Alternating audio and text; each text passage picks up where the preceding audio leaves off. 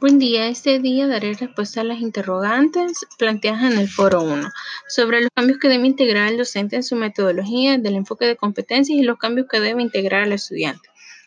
La formación basada en competencias está en el centro de una serie de transformaciones en la educación, lo que requiere de profundos cambios de nuevos perfiles, tanto de estudiantes como de docentes, y existe una necesidad urgente de reinventar la práctica docente y las metodologías de enseñanza para adaptarlas a los nuevos contextos y garantizar así aprendizajes significativos.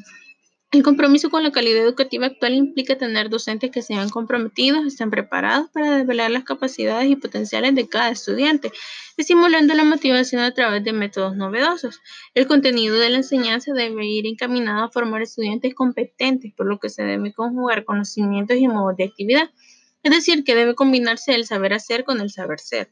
Y para ello el docente debe considerar no solo distintas técnicas o métodos de enseñanza, sino que fundamentalmente centrarse en aspectos sociales, culturales y relacionar la teoría y la práctica en un espacio de diálogo y experiencias significativas.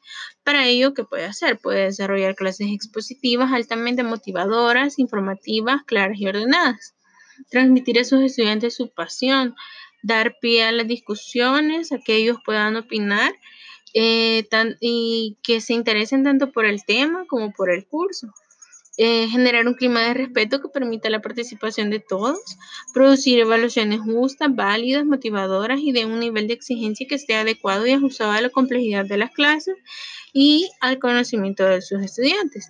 Centrar su trabajo académico en la formación de los estudiantes, responsabilizarse por lograr aprendizajes efectivos y sustantivos en los estudiantes, desarrollar discusiones abiertas y dirigidas sobre el contenido, mostrar el mismo interés y la motivación frente a sus estudiantes día con día hacer que los estudiantes tomen conciencia de la necesidad del estudio individual y el trabajo en casa, más allá de la actividad diaria en el aula, ya que esto ayudará a que fijen de mejor manera los conocimientos y cualquier otra metodología que él identifique que funciona para el grupo de estudiantes que él tiene y que estimule el razonamiento y el pensamiento crítico en ellos.